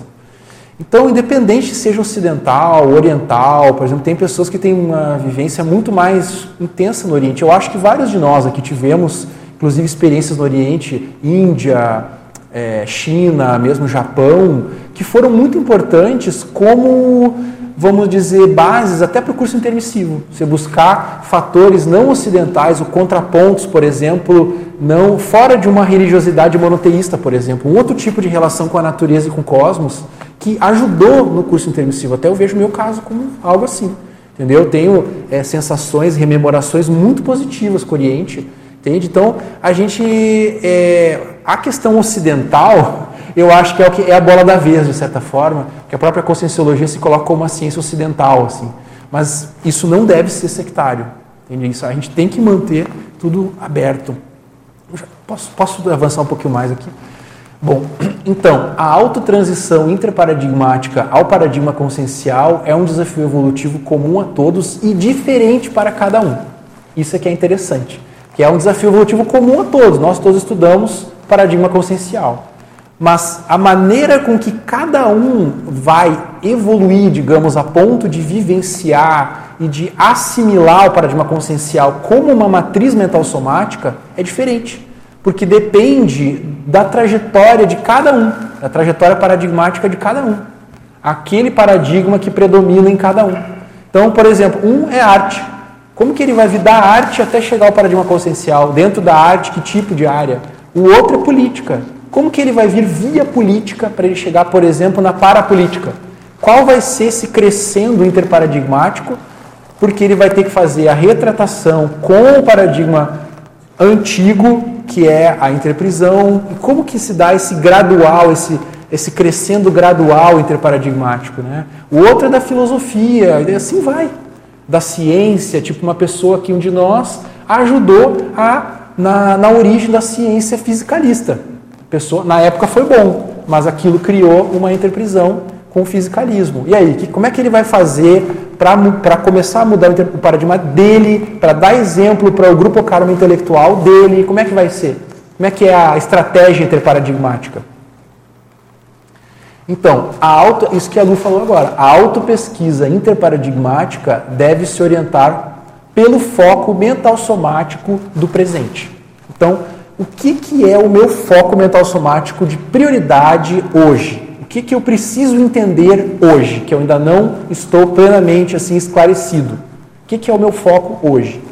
Então, em geral, no nosso caso, né, nós estamos, cada um, dentro de um certo segmento da conscienciologia, tentando se aprofundar naquilo, que é o segmento que tem mais vínculo com o paradigma passado, de uma certa forma. Tá? Quer dizer, de uma há uma lógica evolutiva nisso. Dentro da linha que eu venho, isso tem uma continuidade no outro paradigma. E aí é que está. vou mostrar um caso aqui. Eu, eu não consigo ler direito aqui, mas acho que vocês vão ler aqui, talvez. Dá para apagar a luz aí? Vamos tentar ver isso aí. Esse caso é hipotético, pero no mútuo. Entende? Ele é um, ele é um caso é, que é uma generalização de alguns casos que a gente já estudou lá em Interparadigmas, que é um pedaço de cada, digamos assim. Isso acontece, tá? Esses, esses casos. Então vamos supor o seguinte. Vamos supor que é uma pessoa, que é uma pesquisadora da área de história, tá? O pesquisador, uma pesquisadora, uma pessoa, e que estuda esse processo de descolonização, tá? estuda as colônias, né? toda essa expansão da Europa em colônias ao redor do mundo e tal. Bom, então, é, o paradigma passado imediato, antes da pessoa chegar a, a, a se focar nesse estudo, ela desenvolveu o ensino de história. Então, foi um, um elemento interassistencial que aquilo ali fez a pessoa se soltar mais e vamos, vamos dizer assim começar a se ficar mais aberta para ela para ela chegar a estudar esse assunto agora. Então, vamos supor, nessa existência ainda, a mais na juventude, a pessoa se dedicou à docência e ao ensino e isso funcionou como um elemento interassistencial e digamos de criar para criar abertismo consciencial nela. Porque a carga do paradigma passado é pesada. Então, nós vamos lá ver que o paradigma passado é um paradigma político que tratava do imperialismo colonial, no caso do ato do imperialismo colonial. Tá? O ato. Ela estu... no, o paradigma passado que ela está vindo tá? é um paradigma político, não é um paradigma científico, é um paradigma político em que a pessoa esteve envolvida no imperialismo colonial e aquilo para ela foi um foco mental somático inclusive de justificar por que, que seria bom o imperialismo colonial, por que, que a Europa precisa mesmo imperar no mundo, etc. Tal. Entende? Todo, cria toda uma ideologia, todo um sistema de ideias e aquilo se torna um paradigma para a pessoa. Entendeu? Essa questão do imperialismo colonial. Então a gente analisa a estratégia, quer dizer, ela já está querendo sair daquele ranço, daquela coisa tão carregada, e o ensino de história serviu como um paradigma intermediário ela, ela mudou, né? e ao invés de estar tá atuando numa questão política, digamos assim, ela foi atuar no ensino. Então ela foi ensinar esse assunto.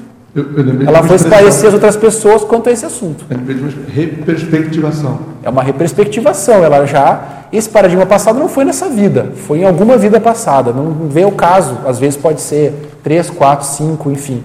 Hoje esse tema para ela é uma prioridade evolutiva. Ela precisa lidar com esse assunto da história. Né? Mas a raiz é o paradigma político nesse momento e ela está na ciência agora. Então ela já mexeu com assistência, ela já aliviou um pouquinho a ficha dela, dando aula por muito tempo, e agora ela está estudando esse processo de descolonização, quer dizer, como que as antigas colônias elas podem criar uma maneira de se emancipar da antiga metrópole. Processos, por exemplo, de ajudar certos grupos a ficarem mais autônomos, etc., lidar com as consequências da colonização. Então, ela está estudando descolonização. Você vê que tem ali um contraponto na ciência convencional. Vamos supor, essa pessoa está hoje se dedicando à ciência convencional. Porém, ela chegou na conscienciologia, tá? e ela já está almejando então a docência conscienciológica. Ela já quer qualificar, como ela veio da, da docência convencional, do ensino de história, já está querendo qualificar isso para a docência conscienciológica. Então ela está já, por exemplo, lá foi lá se candidatar a entrar na formação docente lá da reaprendência, sei lá. Então isso já é uma perspectiva de paradigma imediato futuro para ela. Ela ainda não é docente, mas ela está avançando já nesse sentido. Tá? Então o paradigma futuro imediato vai fazer um contraponto até o passado imediato. Ela vai usar o que deu certo já, como transição do paradigma passado, ela vai usar o que deu certo para expandir o acerto. Então ela já tem uma habilidade de professora e ela vai para a docência conscienciológica, que ela vai começar a esclarecer não só as consciências, mas também as consciex.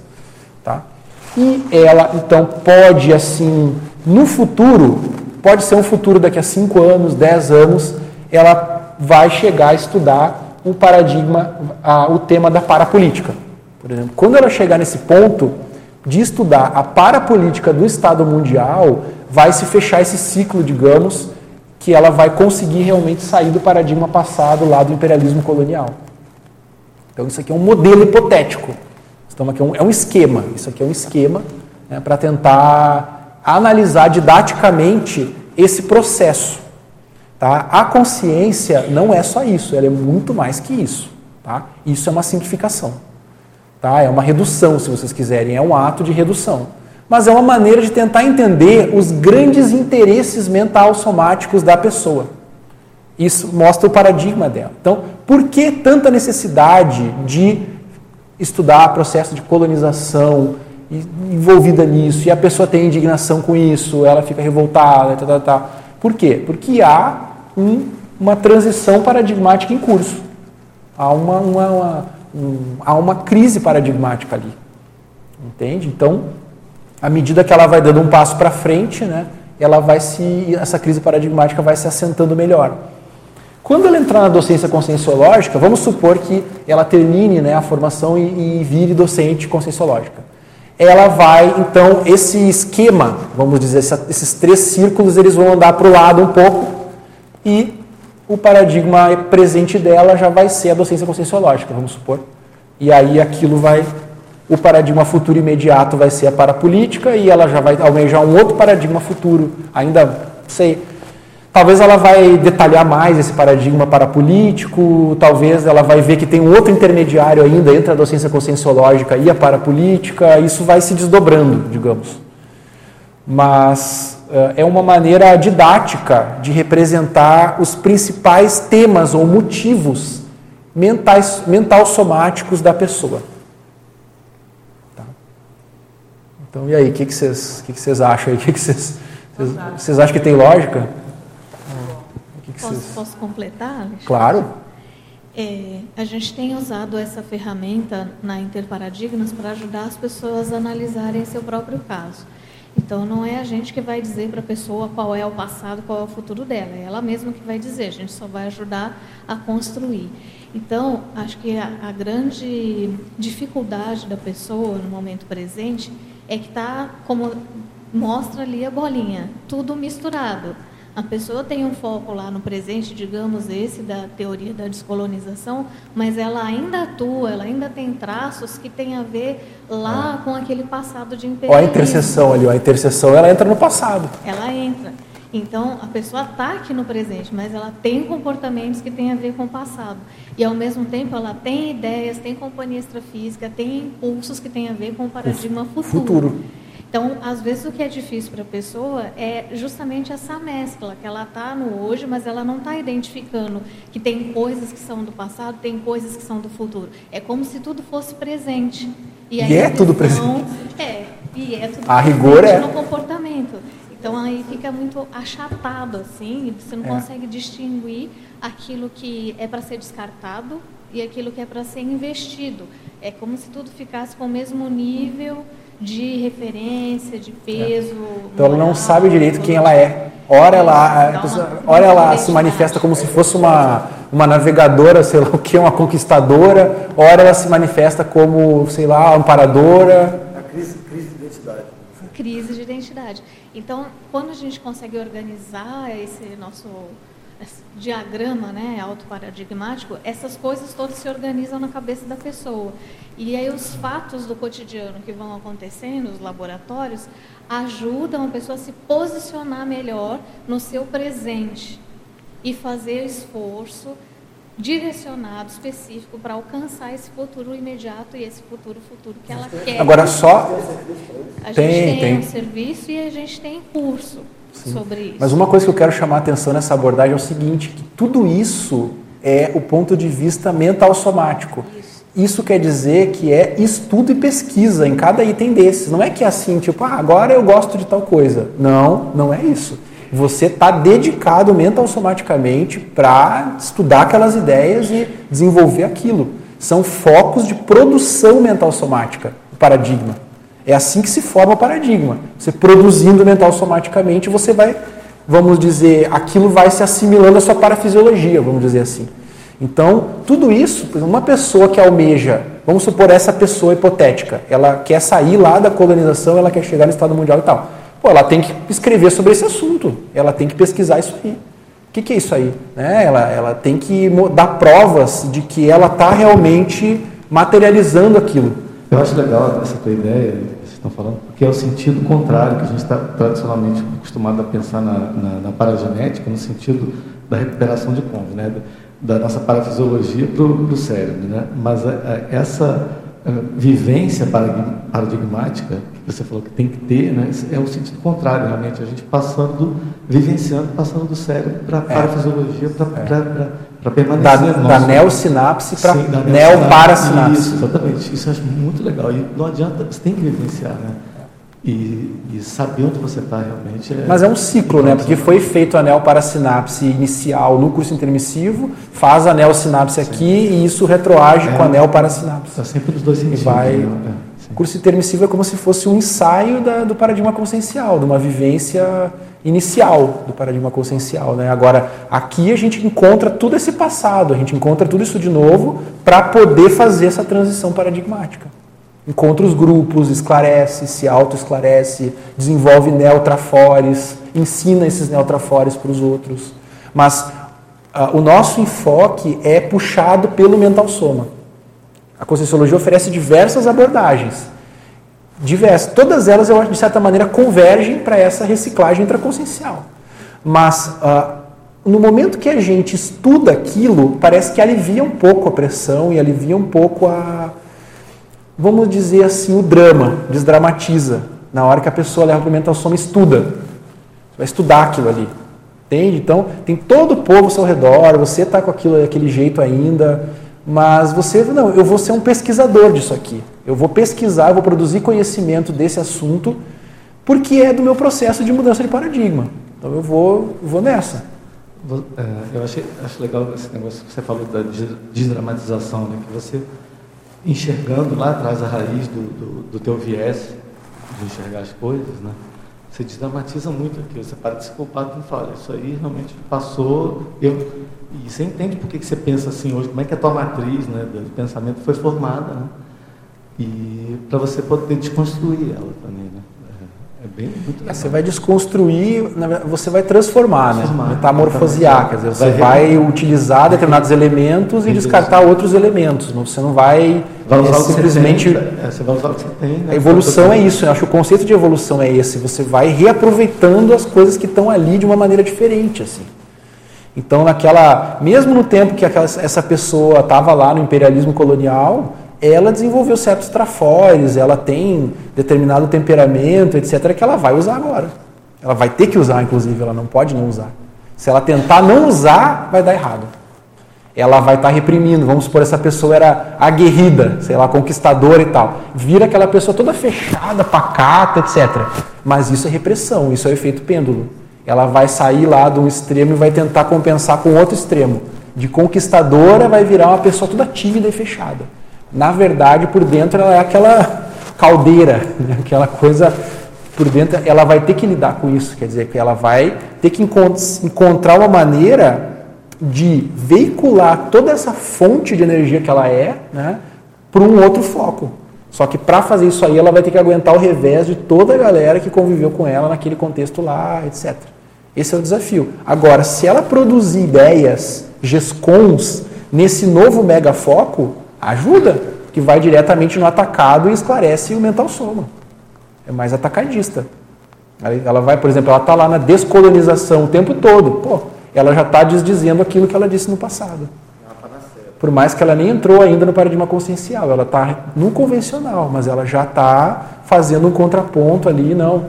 Contra, não tem que colonizar, a gente tem que ajudar, tem que sei lá o quê, mas sei lá, desdizendo o que disse tudo. Mas se ela entrar no estudo da parapolítica, isso vai para um outra. Estão me ouvindo? Isso.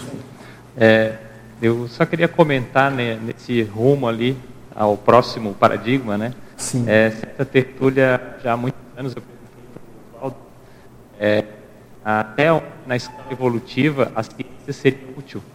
Certo. E aí a resposta que eu tinha dado naquela ocasião foi de que até pelo menos o evoluciólogo. Então, assim, é, deduzindo daí que a partir de um determinado nível da escala evolutiva, essa ferramenta que, né, que é tão importante para a gente aprender e decifrar nós mesmos e o mundo, ela passa a ser, em alguma medida, já dispensável devido a outros atributos conscienciais já desenvolvidos né, dentro da consciência e que também nós estamos migrando para alguma outra coisa que vai além desse Eu, eu acho uma maneira de explicar isso, né? Eu acho que até agora esses paradigmas eles têm origem, eles são intrafísicos. Vamos dizer assim, a, a consciência vai assumindo, ela tem paradigmas intrafisicalizados, digamos assim, de referência intrafísica. O paradigma consciencial, o primeiro paradigma que tem uma referência mais extrafísica. E com o tempo, se eu suponho, por exemplo, a questão de semiconsciexo, teleguiado e tudo mais, você vai cada vez mais ao paradigma extrafísico. Então isso muda tudo e não sei bem, né? Eu entendo teoricamente, assim, eu acho que é isso aí mesmo. Até chegar ao ponto da consciência livre que o paradigma dela é a cosmoconsciência, sei lá. Não sei. É uma coisa que extrapola o conceito de paradigma que nós temos. Mas ainda assim eu acho que o mental soma sempre funciona através de paradigmas. Mas só que é um paradigma que não é mais intrafísico, ele não tem mais essa limitação. Pensa, por exemplo, em questão de conscienciez, né? Tudo isso aí, você não tem mais um paradigma no sentido assim de um léxico, no sentido que todo paradigma tem um léxico, né? Tem neologismos, etc. Mas se extrapola a linguagem, você tem um modelo mental que é de uma outra natureza, assim, que, com certeza.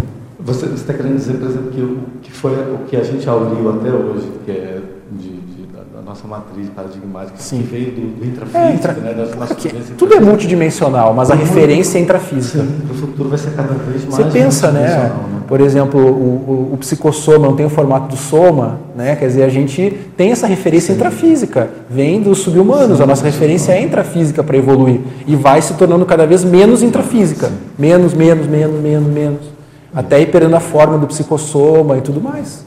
É, e, e, é engraçado, acho que tem até um paradoxo, né? talvez no futuro, ou uma, a gente já caminhando na escala evolutiva, ao mesmo tempo que você vai ter mais facilidade de recuperar cons, é, você também vai ter uns cons que são talvez mais difíceis de recuperar, que eles não são, não foram abolidos intrafisicamente, eles são da, da, da percepção expandida da consciência. paradoxo, né? É um paradoxo. né? Isso é uma coisa que você fala É, muito, né? isso, isso, Essa coisa isso. de que a consciência ainda quanto é, quanto mais perto ela está, por exemplo, da do início da escala evolutiva, de certa forma, ela recupera isso. cons mais fácil. Isso, eu estou escrevendo sobre De certa forma. de É um paradoxo. Que é mais parecido com, Mais com parecido o mundo com- com, com o intrafísico, assim. E Né? o próprio cérebro, né, também, a, a- a- limitação cerebral né, também.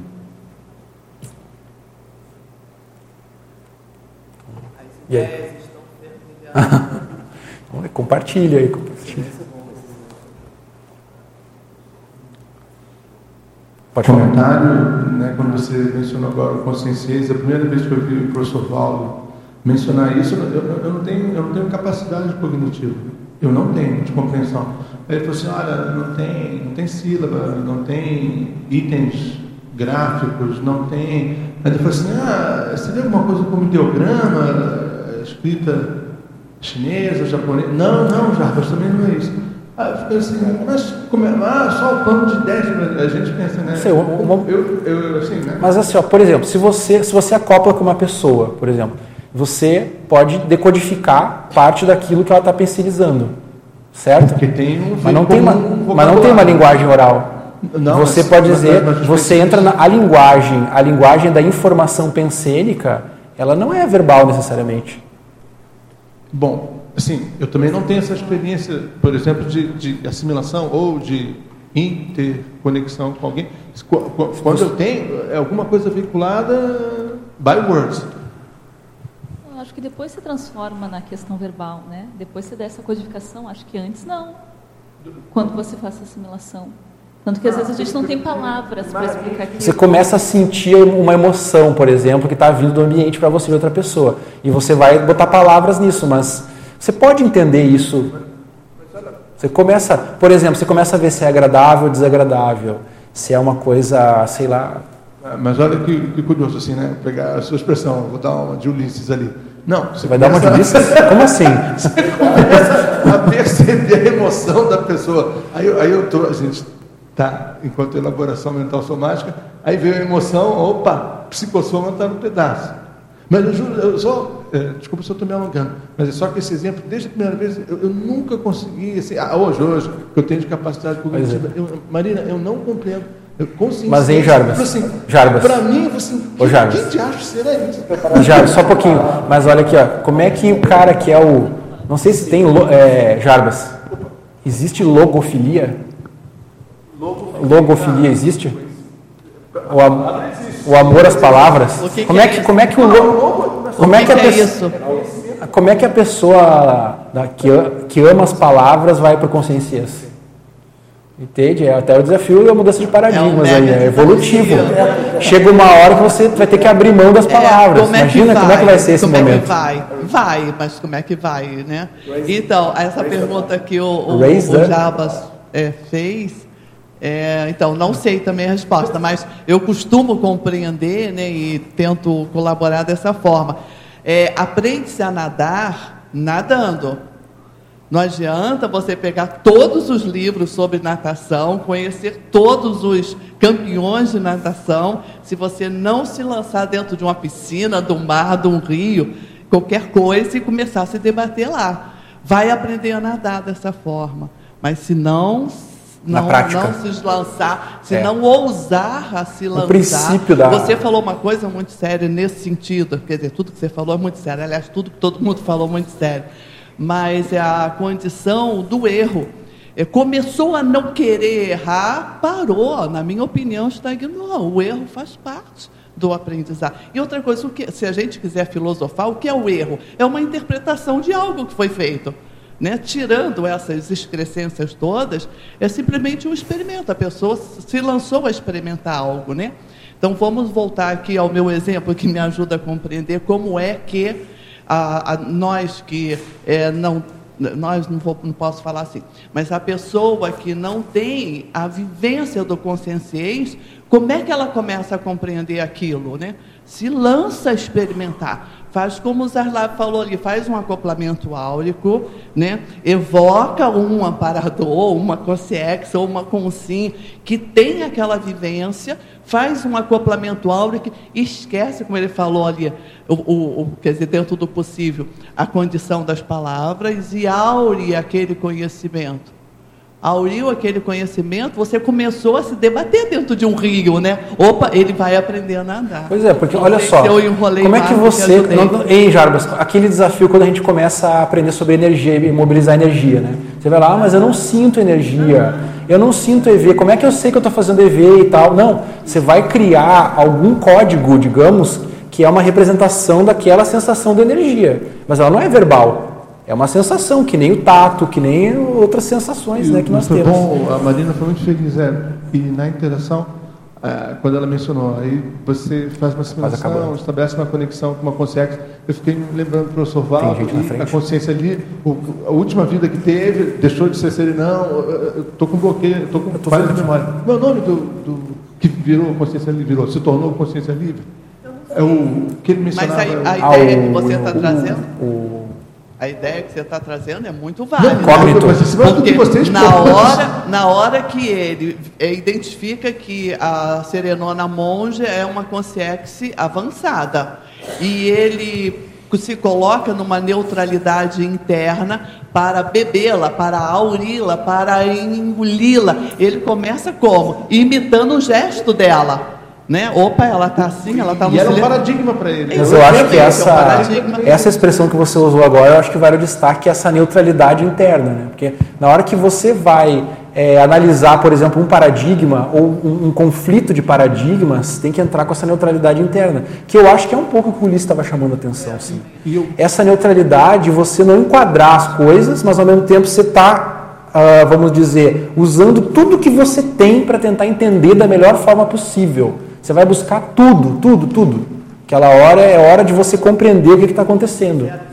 E vai, você vai com tudo, daí para percepções, base cultural, tudo, tudo. e- e- É a neutralidade interna que você falou. Eu acho que isso vale um verbete. Como eu, eu- eu- eu mencionei isso porque, fazendo essa conexão com a consciência livre, eu imagino que a gente já estaria próximo de experimentar o conscienciência. E o, e o que você mencionou, o Ulisses agora, eu fiquei pensando, por exemplo, eu não tinha isso, mas como a gente tem uma ideia né, de primo pensene ou um monoteísmo, aí quando o Ulisses mencionou, por exemplo, a cultura indiana, e a, a gente vai ficar olhando assim, ah não, mas aquilo é, por exemplo, um idiotismo cultural, aquela pluralidade de, de, de deidades, de divindades. Aí você imagina, hum, dentro agora, na conscienciologia, o primo pensene é único, é, um- é uno, não, tem desdobramentos de. Mas ao mesmo tempo, eu lembro que o professor Paulo falava, ah, as. O nome da, que ela vai falar? Na, na, na, na- na natureza tem. Ah, esqueci o termo. Deidade, divindade. Por exemplo, eu também. Agora, hein, Jarbas? É, Só, para não estar acabando já, mas assim, só, mais, só um, que assim, ó, eu acho que uma coisa não exclui a outra. Acho que você tem que ter o juízo crítico, você pode inclusive achar que é um idiotismo cultural, mas outra coisa é você fazer tábula rasa do outro e você estigmatizar o outro. Porque apesar de você ter esse juízo crítico, ele tem as razões dele e para você ter rapport com ele, você tem que entrar no universo dele. Então, não é que você não vai deixar de ter juízo crítico, nunca. Se você deixar de ter juízo crítico, você está entregue à situação. Mas outra, isso, ter juízo crítico não é o mesmo que ter preconceito. Não deve ser, em todo caso. Não deve confundir ter juízo crítico com ter preconceito. Só a Lu agora, a última para a gente terminar, tá? Um minuto faltando. Não vai ser uma pergunta nem um comentário, é o chapéu de parapedagogia da Interparadigmas fazendo uma breve propaganda aí. O convite para quem ficou interessado em fazer o seu próprio diagrama e conhecer melhor a sua situação de transição paradigmática, no final desse mês a gente tem um curso, que é o, o, o curso de transição autoparadigmática. Então, aqueles que estiverem interessados podem procurar os detalhes lá na nossa página, ou falar com a gente, ou buscar o serviço de, de apoio em relação a essa identificação, quem não tiver possibilidade de fazer o curso. O curso é sexta, sábado e domingo. A gente detalha todos esses processos que o Alexandre trouxe hoje. Cada pessoa faz o seu diagrama e depois a gente tem uma sessão de cobaias em que cada um apresenta o seu caso e o caso vai sendo discutido ali no grupo. Então é isso, vocês estão É isso aí. Ainda não está. Nós vamos, confir, nós vamos confirmar isso. É 23, 24 Não, e ainda 25, está confirmado, Lu, ainda e está o local confirmado. a gente vai confirmar com vocês. Ainda está tá? confirmado. Tá, mas Tá. é, eu quero sugerir uma pessoa que pegue as informações, não tem um boletim aqui na recepção? Ou então qual é o site que entra?